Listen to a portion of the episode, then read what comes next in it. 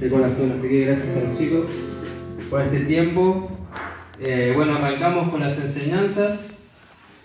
Eh, creemos que Dios eh, bueno, va a estar moviéndose en estas reuniones. que vamos a estar preparando, van a estar enseñando los pastores, los ancianos, etcétera, no solamente yo, sino que, bueno, creemos que Dios va a empezar a obrar, amén, y a levantar una nueva generación, amén. Creemos que es muy importante la palabra de Dios y tomarnos un tiempo para reflexionar sobre la palabra. Y bueno, le agradecemos a Dios, al pastor Samuel también, a la pastora, que eh, bueno, abrió este espacio, eh, que ya estaba, pero bueno, con todo el tema de la pandemia eh, se, fue, fueron cerrando todos los cultos y fuimos abriendo de poco. Bueno, ahora estamos de vuelta complicados y se ve, digamos, esa complicación. Primero le agradezco a los chicos de Unidos que vinieron, la verdad que son muy valientes.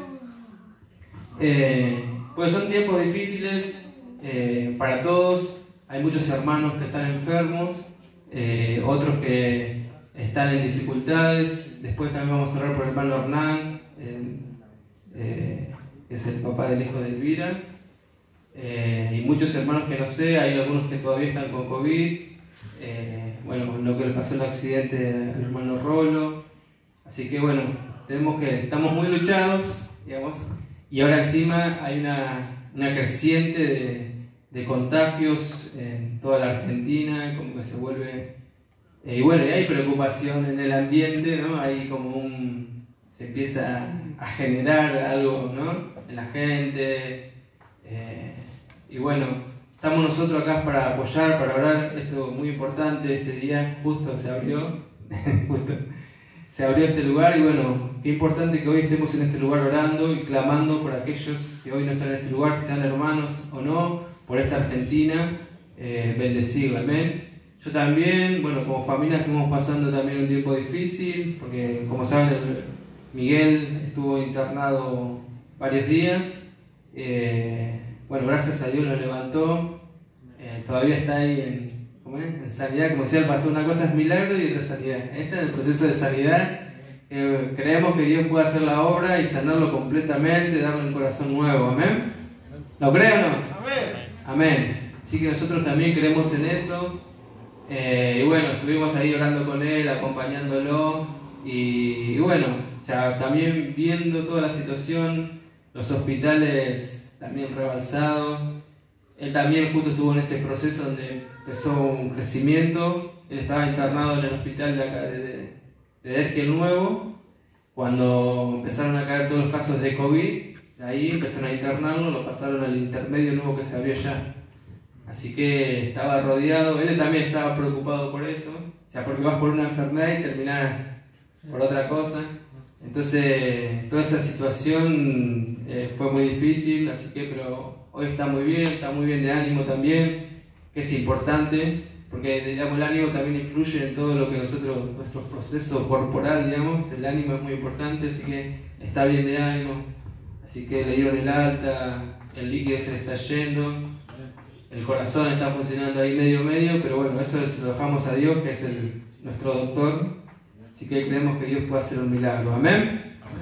Amén. Amén. Amén. Así que bueno, en esta preocupación, mucha, mucha gente, eh, ya arrancó, eh, se pregunta por qué, ¿no? ¿Por qué la pandemia? ¿Por qué el aumento de las enfermedades? Porque no solamente los hospitales están rebalsados de COVID, también hay otras enfermedades, están en terapia intensiva y que están desbordados, digamos. Entonces, eh, así, están desbordados y por muchas enfermedades y muchas de, ¿por qué no? ¿Por qué la pandemia? ¿Por qué este, esta nueva ola? ¿Por qué el crecimiento de, de contagios? Y justo se me venía a la cabeza cuando los discípulos le preguntaban a Jesús eh, si iba a restaurar el reino. No sé si se acuerdan, ¿no? Señor, ¿vas a restaurar el reino? como diciendo que él iba a cambiar la situación que ellos estaban viviendo, digamos, estaban ellos bajo el, imperio romano, no mal recuerdo, como si fuera que iban a sacar el imperio romano y él iba a ser el nuevo rey de ese tiempo. Y se le dijo, no, es el reino que yo vengo a darle no es este reino terrenal, sino un reino espiritual, un reino eterno, algo diferente. Entonces nosotros, ¿qué tenemos para darle a esa persona? O sea, la realidad o sea, no, no, va a cambiar, sino que nosotros tenemos que darle una nueva esperanza, digamos, un nuevo tiempo de que Dios va a estar obrando en su vida, que Dios va a estar guardándolo y que hay una eternidad y que es para lo que Dios nos envió. Amén. Para que Dios esté con ellos, que conozcan a Jesús y que Jesús nos va a proteger y que hay una nueva vida en Cristo. Amén. Amén. ¿Estoy, ¿no es cierto? No sé. Mi vida, como diciendo. Pero nosotros creemos que Dios es el que, el que tiene que obrar. Amén. Amén. Dios puede cambiar la realidad si está en la voluntad de Dios, cambiar esa realidad. Ustedes fíjense que en toda la historia el pueblo de Israel pasó de todo, digamos. Estuvieron en cautiverio miles de años y Dios podía cambiar esa realidad de un día para otro. ¿La podía cambiar? Sí, la podía cambiar. O sea, pero Dios quería tratar con su pueblo por la desobediencia, por muchas cosas que venía pasando el pueblo de Dios. Amén. Sí, creemos que Dios en su, en su voluntad nos va a proteger y nosotros, para nosotros lo importante es que nosotros amamos a Dios, que Él nos ama a nosotros y que queremos vivir eternamente con Él. Amén. Le voy a invitar a abrir su Biblia, si la tiene ahí online o la tiene en material, en Lucas, San Lucas 15 es una historia muy conocida para todos nosotros, es la parábola del hijo pródigo. Ven Lucas 15, 11. Yo me la puse acá, por un poquito más grande la letra. No es que estoy ciego, ¿no? esta es muy chiquita. La de la Biblia. Cuando lo tienen, dicen amén. Lucas 15. Amén. Amén. Eh, parábola del hijo pródigo, también dijo, un hombre tenía dos hijos. El menor de ellos dijo a su padre, dame la parte de los bienes que me corresponde, y le repartió los bienes. No muchos días después, juntándolo todo, el hijo menor se fue lejos eh, a una provincia apartada, y allí desperdició sus bienes, viviendo perdidamente. Y cuando todo lo hubo malgastado, vino gran hambre en aquella eh, provincia y comenzó a faltarle. Amén. ¿Dice así su Biblia? Amén. Eh, acá lo que me llama la atención es cuando, todo lo hubo mal gastado vino una gran hambre en aquella provincia y comenzó a faltarle. No solo que malgastó la plata, sino que casualmente en el país económicamente le fue mal. O sea, le pasó todo. Y una de las cosas decía, ¿qué es eh, malgastar la plata? ¿Cómo, malgastamos la plata nosotros? Cuénteme, ¿cómo malgastamos la ¿Yendo al shopping? ¿Cómo hacemos para malgastar las plata? Parece acá malgasto. ¿Qué sería gastar bien la plata? Invertir en el futuro. Muy bien, invertir, o no sé, ser un comercio, ¿no? Porque supuestamente había recibido no, supuestamente no, había recibido una herencia.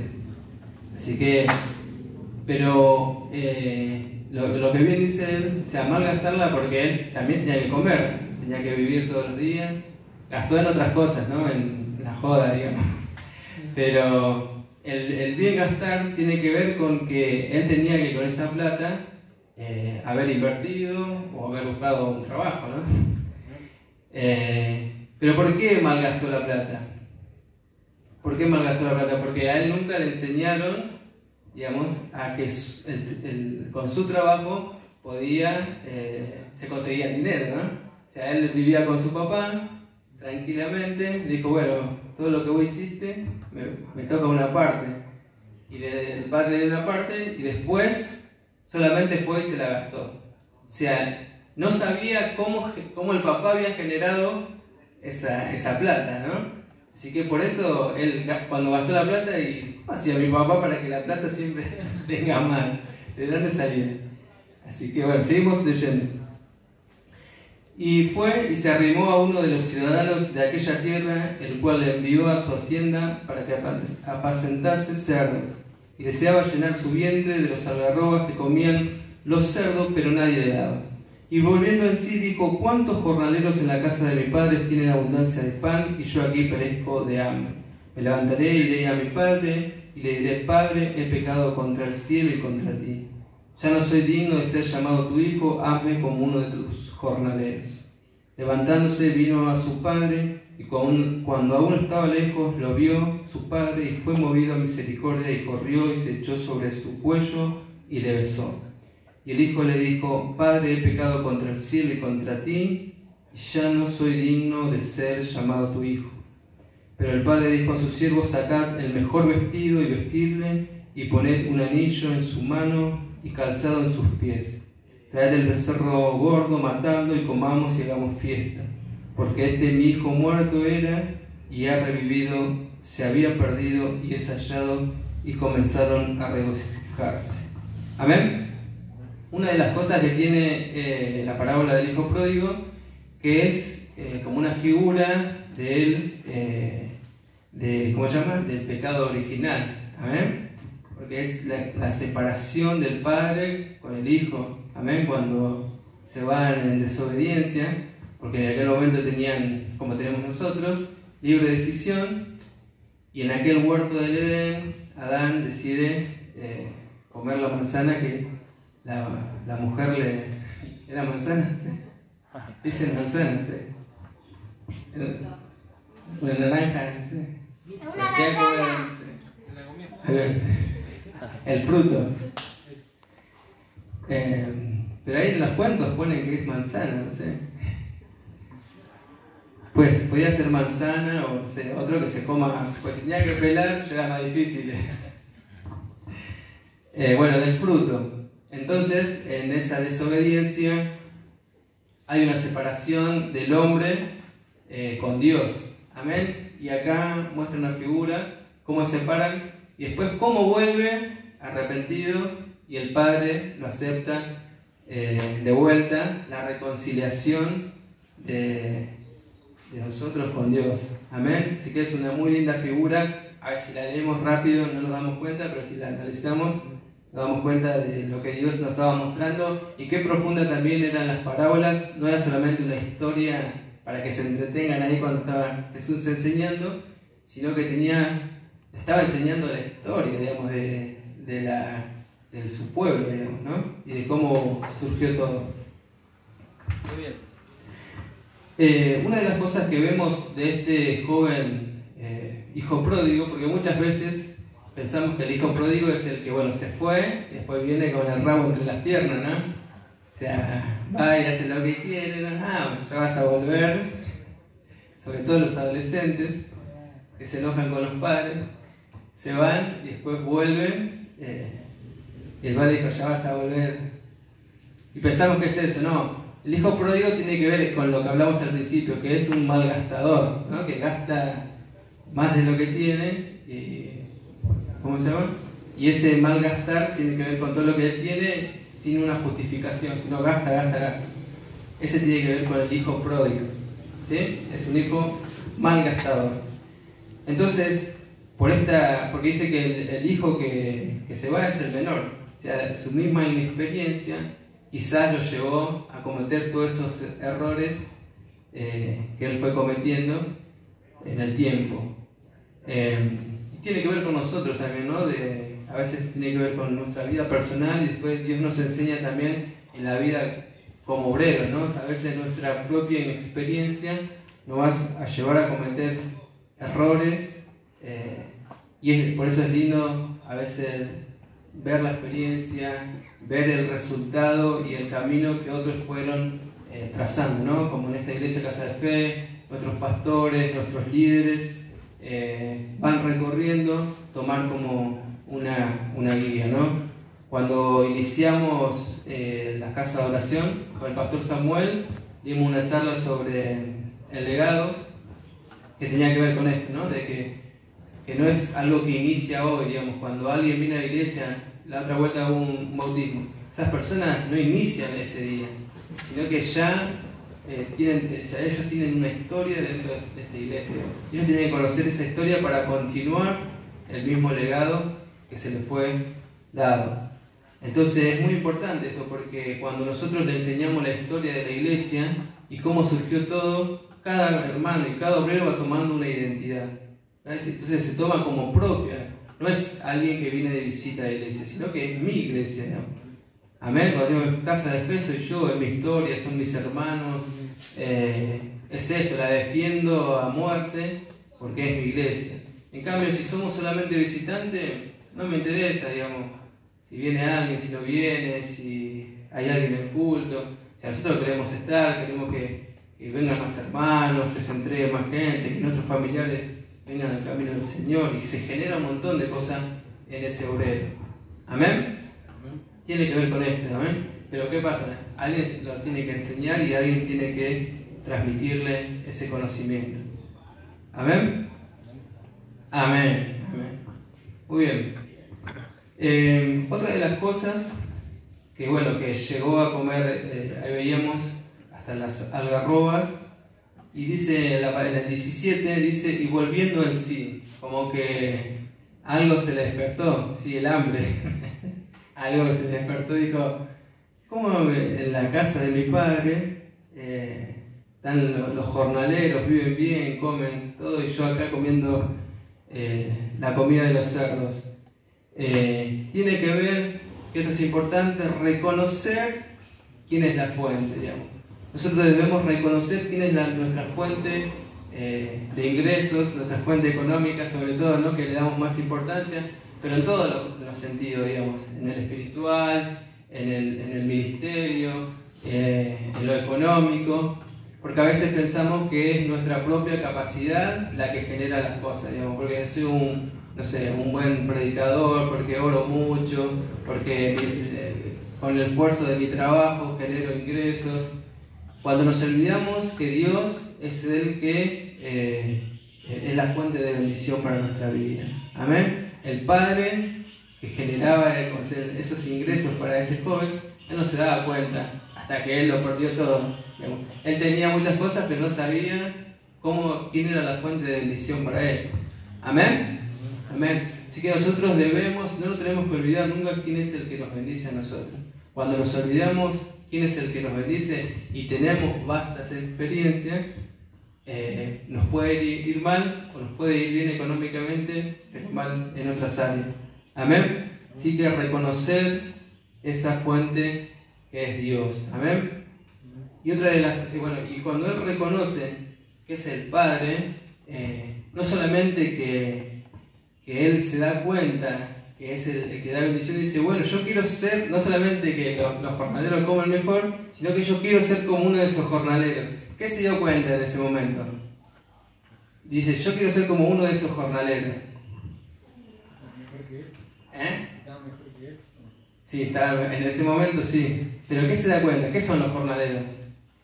Los trabajadores, muy bien. O sea, se da cuenta cómo se genera la plata, digamos. Dice, claro, yo quiero ser como uno de esos jornaleros para trabajar y generar ahora mis propios ingresos, digamos. Entonces, yo quiero ser como uno de esos jornaleros para generar mis propios ingresos. Amén, ahí se da cuenta y dice, claro, así se generaba la plata, no era que venía de cualquier lugar. Amén. Dice, y acá yo perezco hambre, me levantaré y iré a mi padre le diré, Padre, he pecado contra el cielo y contra ti. Amén. Acá hay, un, estado de rendimiento, Él se rinde ante el Señor, en este caso representado ¿no? por el Padre, y se arrepiente. Amén. Nosotros tenemos que tener un corazón arrepentido porque muchas veces nos equivocamos, nos alejamos del Señor, pensamos, como decía recién, pensamos que con nuestras propias fuerzas podemos hacer un montón de cosas y no, ¿no? Tenemos que reconocer eh, a Dios, arrepentirnos y él se dio cuenta que se aparece el pecado contra el cielo y contra ti, digamos. Sabía que había algo profundo que, le había pasado a él. Amén. No soy digno de ser llamado tu hijo, ame como uno de tus jornaleros. Amén. Levantándose y vino y cuando aún estaba lejos lo vio su padre y fue movido a misericordia y corrió y se echó sobre su cuello y le besó. Bueno, y acá viene todo un conflicto familiar. Eh, cuando eh, a veces no creemos o pensamos cuando viene un hermano y se entrega al Señor y empieza a crecer en el ministerio, acá en esta iglesia no pasa, que dicen así, yo lo repito, en esta iglesia no pasa, que viene un hermano nuevo, empiezan a crecer y decimos, ¿cómo? Yo estoy hace 20 años y no me pueden levantar la ofrenda y a, ¿cómo se llama? A Mateo, apenas viene y ya levanta la ofrenda, está con la misionerita, con los probadores, en todos lados. Amén. Entonces eh, empiezan a surgir conflictos, celos, vamos a hacer, ponerle las palabras, ¿no? Celos de eh, por qué el Padre le da la oportunidad a, otros y no a mí, digamos, ¿no?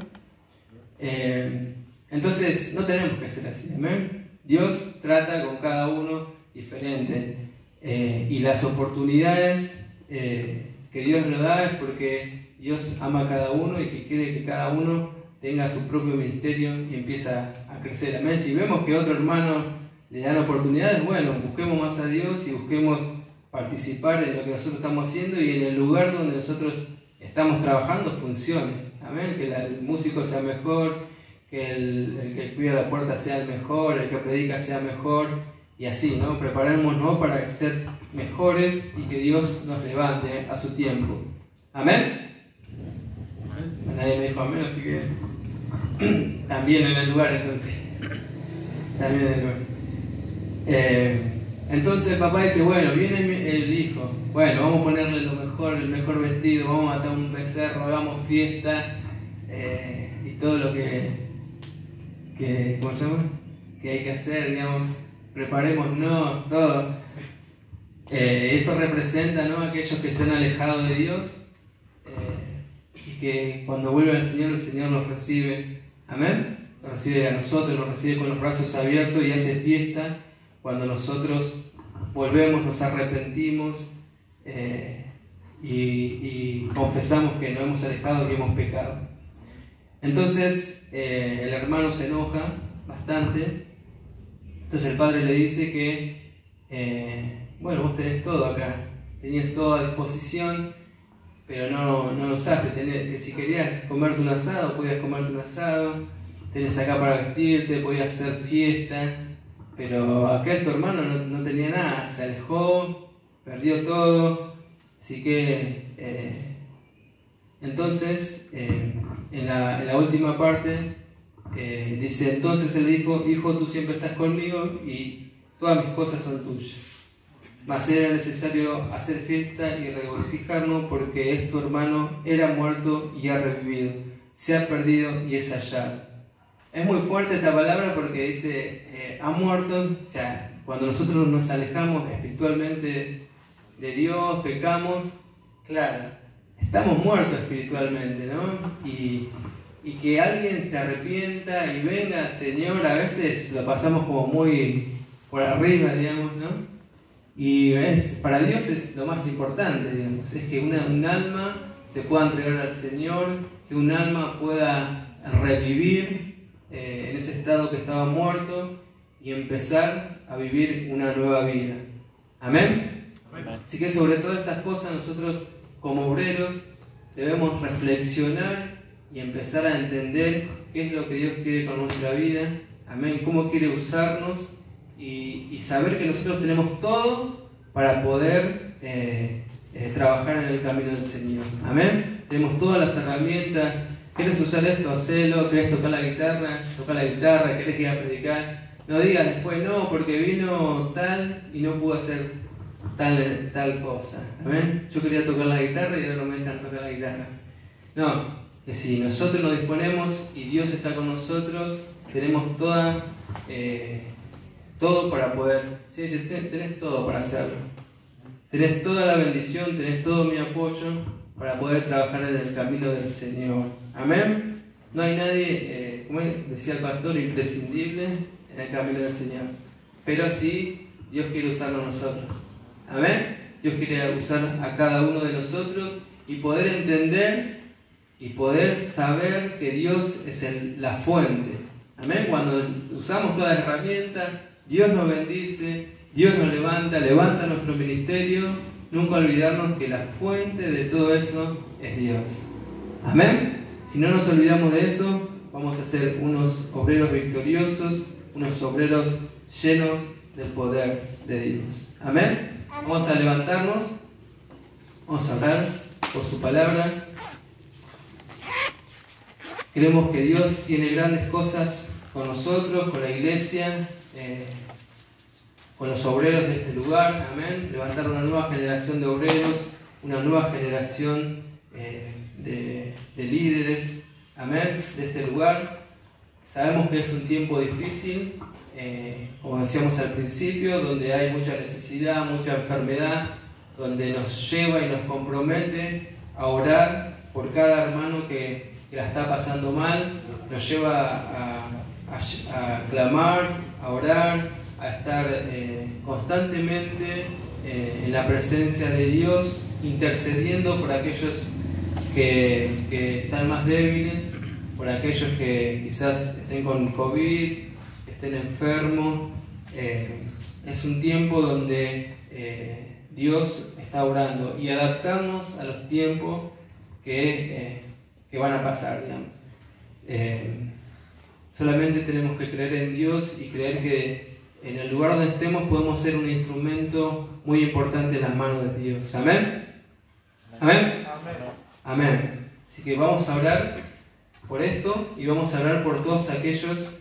También al principio hablamos con el hermano Hernán, eh, que está, no sé si lo intubaron o lo iban a intubar, no sé qué.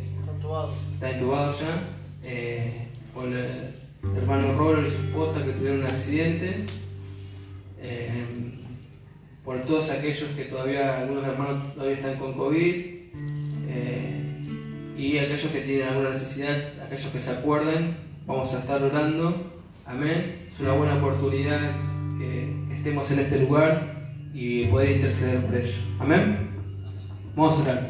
Padre, te damos gracias, Señor, en esta noche, Señor. Gracias por tu palabra, Señor. En el nombre de Jesús creemos en ti, Señor. Creemos que tú eres la fuente de vida, Señor. Que tú nos fortaleces, Señor. En el nombre de Jesús te reconocemos, Señor, como nuestro Señor, Señor. En el nombre de Jesús te reconocemos, Padre, como que tú eres la fuente de nuestra bendición. En el nombre de Jesús. En esta noche, Padre. Fluye, Señor, en nuestras vidas, Señor, en el nombre de Jesús. En el nombre de Jesús, Señor, en el nombre de Jesús. Tu presencia, Señor, en este lugar, Padre.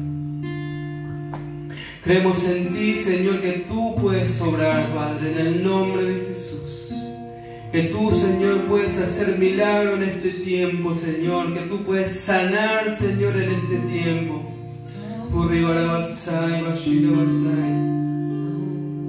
Aleluya, en el nombre de Jesús.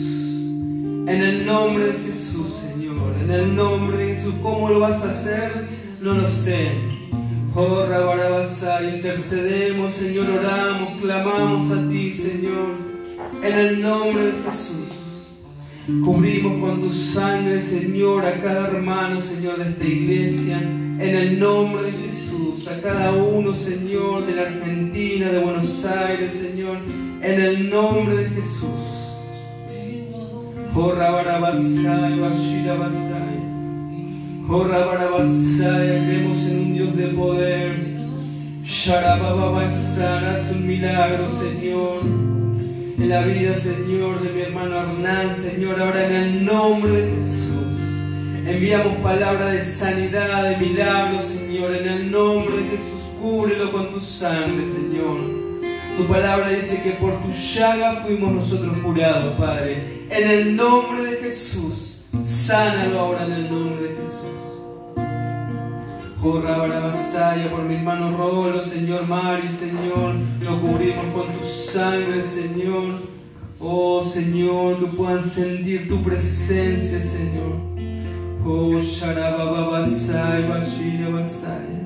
A cada hermano, Señor, que está pasando, Señor, por el COVID, Señor, lo cubrimos con tu sangre, Señor, que puedan estar sanos, Señor, en este tiempo, Señor, de tu dolencia toda fiebre, Padre, en el nombre de Jesús.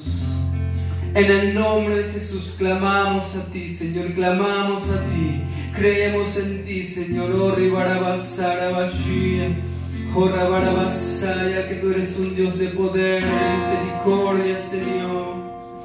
Oh, rabarabasaya, bashira, basaya. Espíritu Santo, visítalos en este tiempo, Señor. Levanta, Señor, al que está desanimado. Levanta, Señor, al que está en problemas, Señor, en el nombre de Jesús, con depresión, Señor. Ushira bababa sira bashira. Toda enfermedad, Señor, se va en el nombre de Jesús. Se seca en el nombre de Jesús. Oh, rabarabasaya, bashira, basaya.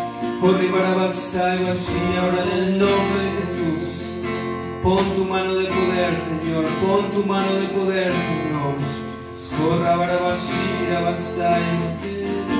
Oh Espíritu Santo, oh Espíritu Santo, Espíritu Santo, fluye esta noche.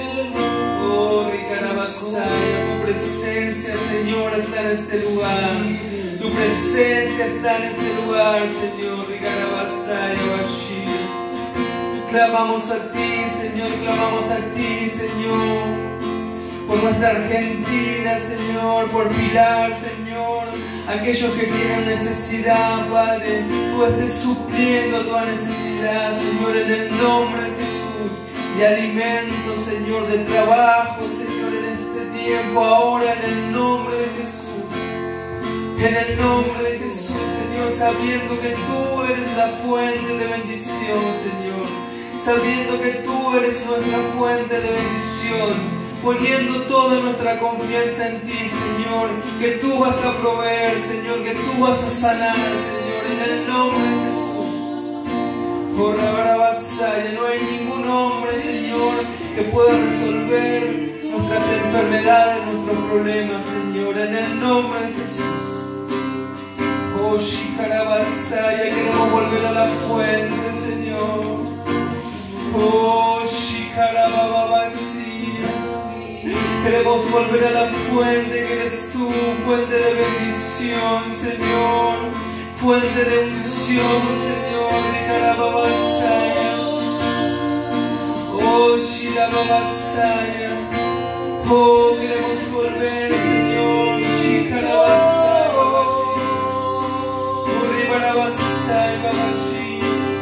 Declaro bendición sobre tu iglesia, nombre de Jesús. Bendice a nuestra pastora, Señor, que está en Jujuy ahora en el nombre de Jesús. La curo con tu sangre, Señor, en este tiempo. A cada líder, Señor, a cada anciano, levanta, Señor, en el nombre de Jesús.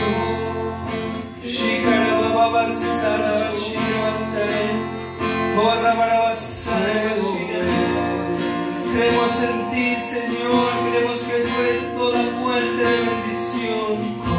Oh, Rabarabasai, una fuente de bendición para Argentina, Señor. Oh, Shikarababasaya, Babasaya, fuente de sabiduría, Señor, fuente de conocimiento, Señor. Oh,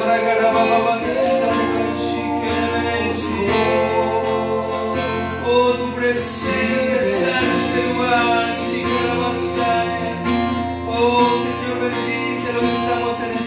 Tu presencia descienda, tu Espíritu Santo descienda.